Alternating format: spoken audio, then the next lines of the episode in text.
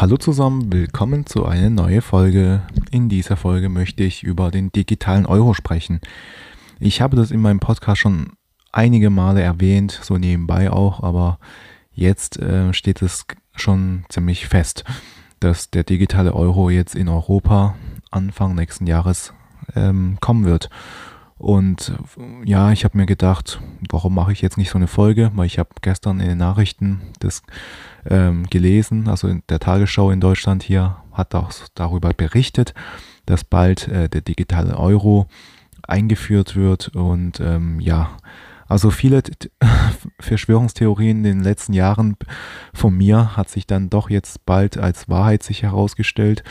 Ähm, ich, obwohl ich eigentlich nie daran gehofft habe, weil das, ich habe echt gedacht, ich hoffentlich bleibt es nur bei einer Verschwörungstheorie, aber irgendwie ist es dann doch nicht. Also es wird immer klarer, in was in der Richtung wir uns hinsteuern lassen, muss ich auch ganz dazu, ganz klar dazu sagen. Ja, wir lassen uns dahin steuern.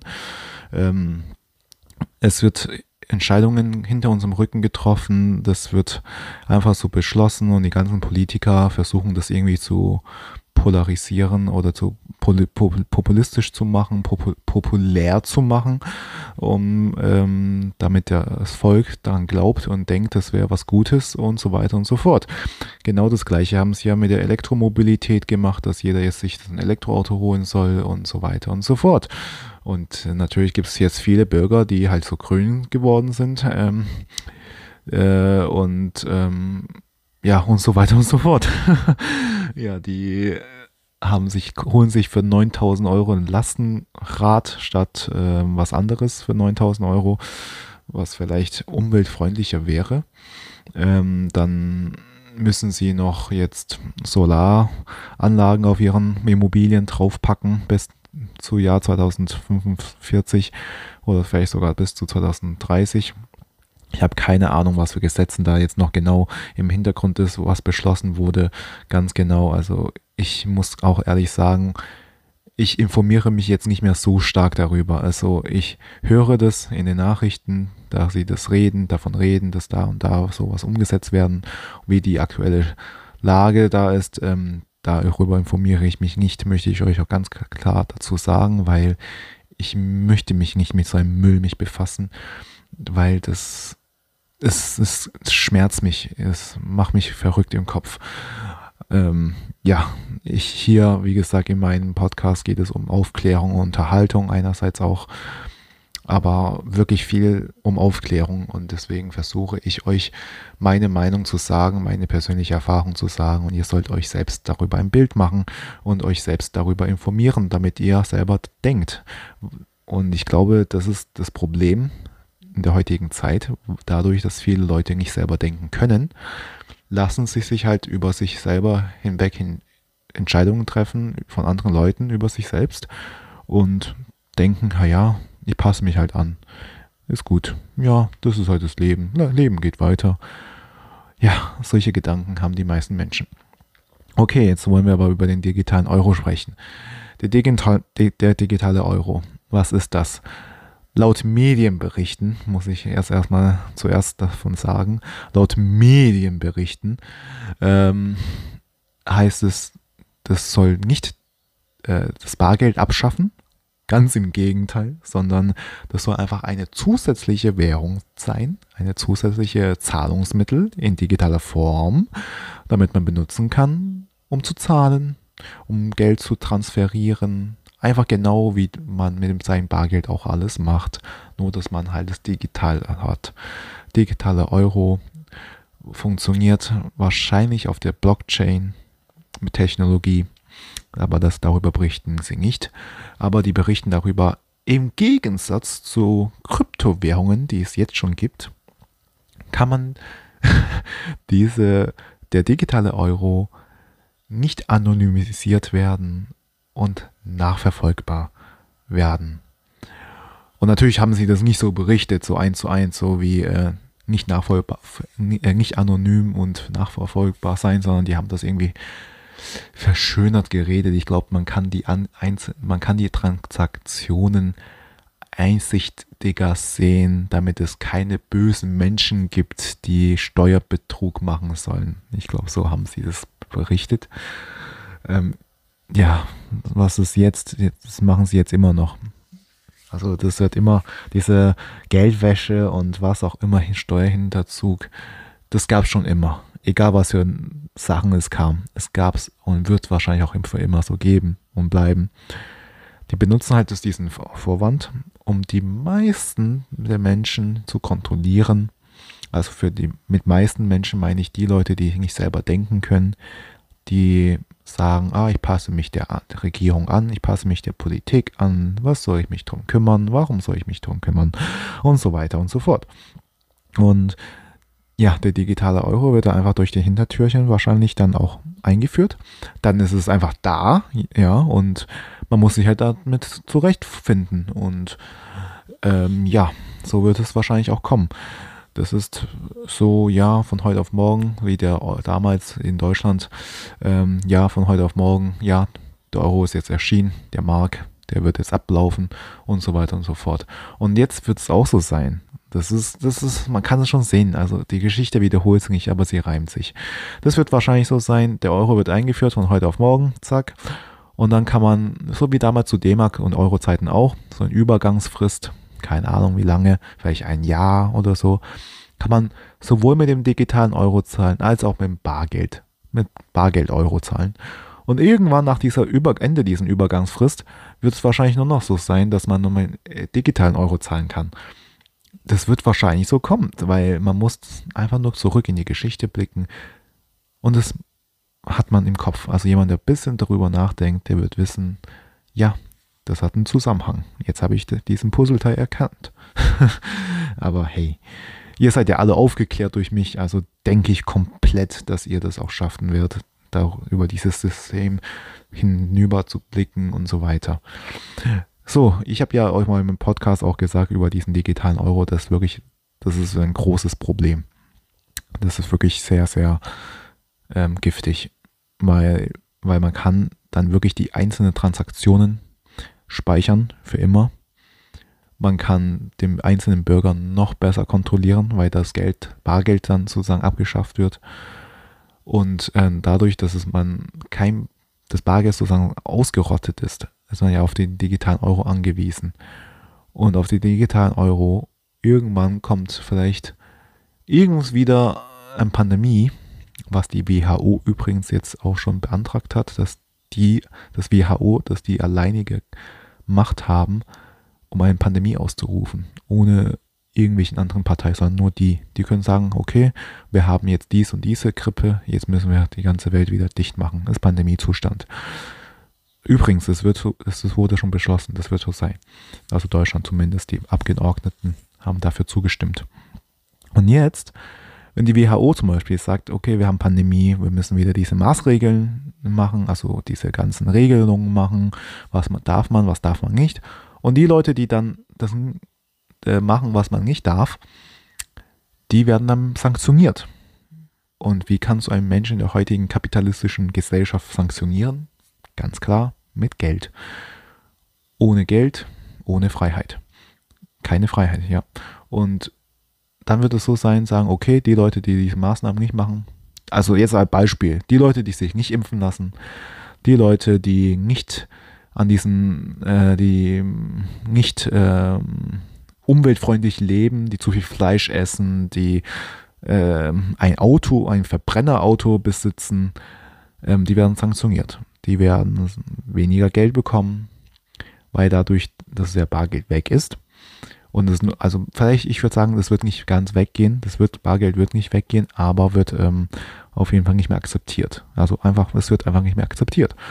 Und dann kannst du mit, nur noch mit den digitalen Euro bezahlen und Sachen kaufen. Und wenn du sanktioniert wirst, weil ja man noch sowas mit sowas und da haben halt diese Mächte, also die längeren Hebel gegen dich, dann wird es so sein, dann wird es so sein, dass viele Leute sich dann äh, füg, fügig sind. Die werden füg, fügiger und sagen, okay, ich mache da mit, ihr habt mich, ja, was muss ich tun? Ich verkaufe euch am besten meine Seele.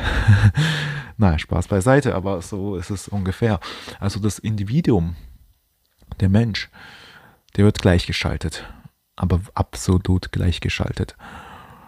Und ich finde das beängstigend, denn dann kann ich wahrscheinlich keinen Podcast mehr machen, in, über solche Themen reden, so wie ich jetzt so rede in meinem Podcast. Wahrscheinlich darf ich das nicht mehr machen und darf, oder zumindest, wenn ich das mache, werde ich stark sanktioniert, so dass ich ähm, vom irgendwelche Strafe haben und da muss ich Geld zahlen oder was auch immer, die gegen mich haben. Also es kommen absolute noch kranke Gesetze noch raus. Und dann werde ich irgendwann so stark sanktioniert, weil ich auch nur ein kleiner Mensch bin, wo ich dann wahrscheinlich noch nachgeben muss und sagen, hey, scheiße, jetzt haben sie immer all mein Geld weggesperrt und ich kann mir kein Lebensmittel mehr kaufen, sonst verhungere ich und so weiter. Vielleicht muss ich jetzt nachgeben.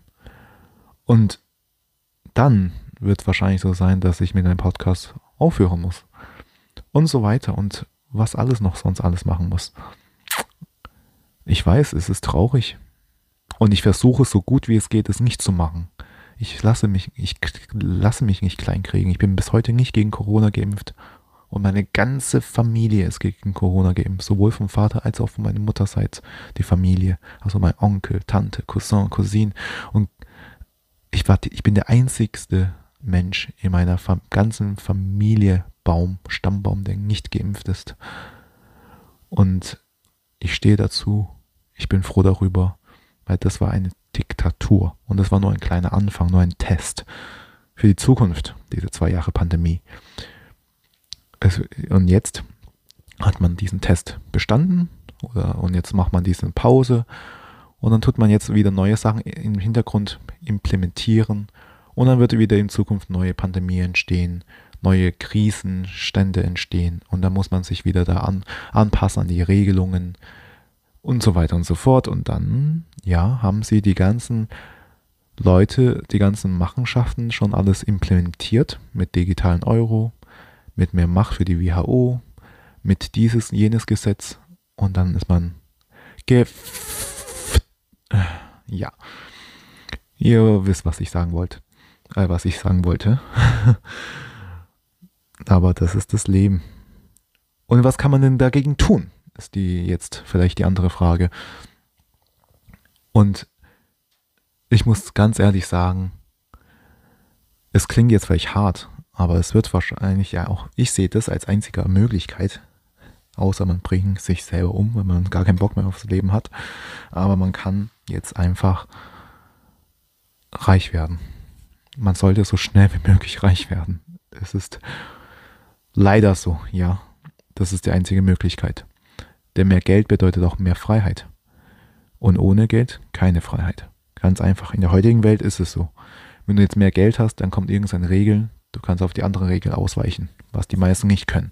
Und es war schon immer so, dass immer die Leute, die Bevölkerung, die das Geld haben, mehr Vorteile ähm, bekommen, bekamen, hatten, was auch immer. Und es wird auch in Zukunft so sein. Und ich habe immer in einer anderen Podcast-Folge gesagt, die Folge heißt ähm, Die zwei Klassengesellschaften. Das wird so sein in Zukunft. Wird es so wirklich zu 100% so sein. Gibt kein Mittelstand mehr. Unterschicht, Oberschicht. Ganz einfach. Der jetzige Mittelstand wird jetzt auch Stück für Stück abgeschnitten, ausgerottet und so weiter und so fort. Und 90% von dieser Mittelschicht heute wird wahrscheinlich in die Unterschicht abrutschen und nur 10% werden es schaffen, sich nach oben abzuarbeiten, äh, hinzuarbeiten.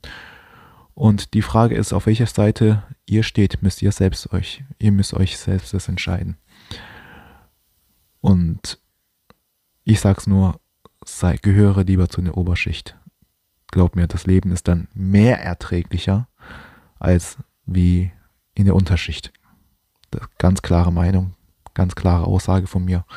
Überlegt euch mal, die Leute, die jetzt reich sind, die haben immer ihr Leben in vollen Zügen genossen.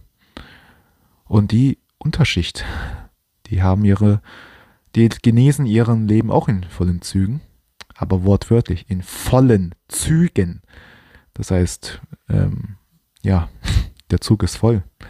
Man drängelt sich, man quetscht sich hinein, fährt man dann so zwei Stunden zur Arbeit, vielleicht auch länger, vielleicht auch kürzer, wer weiß, aber man drängt sich ein, Tag ein, Tag aus und wieder zurück mit dem vollen Zug, Verspätung und so weiter und so fort.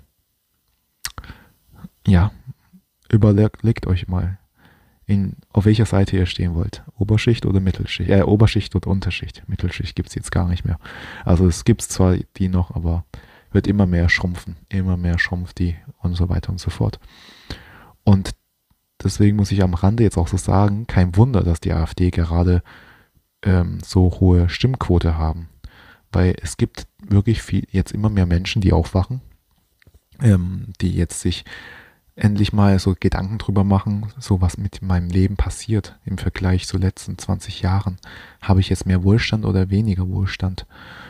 Und ähm, ja, die hinterfragen sich. Deswegen werden auch solche Parteien wie die AfD jetzt immer populärer. Ich glaube, ich habe letztens am Sonntag auf Instagram gesehen, das war so eine Quelle von der ARD.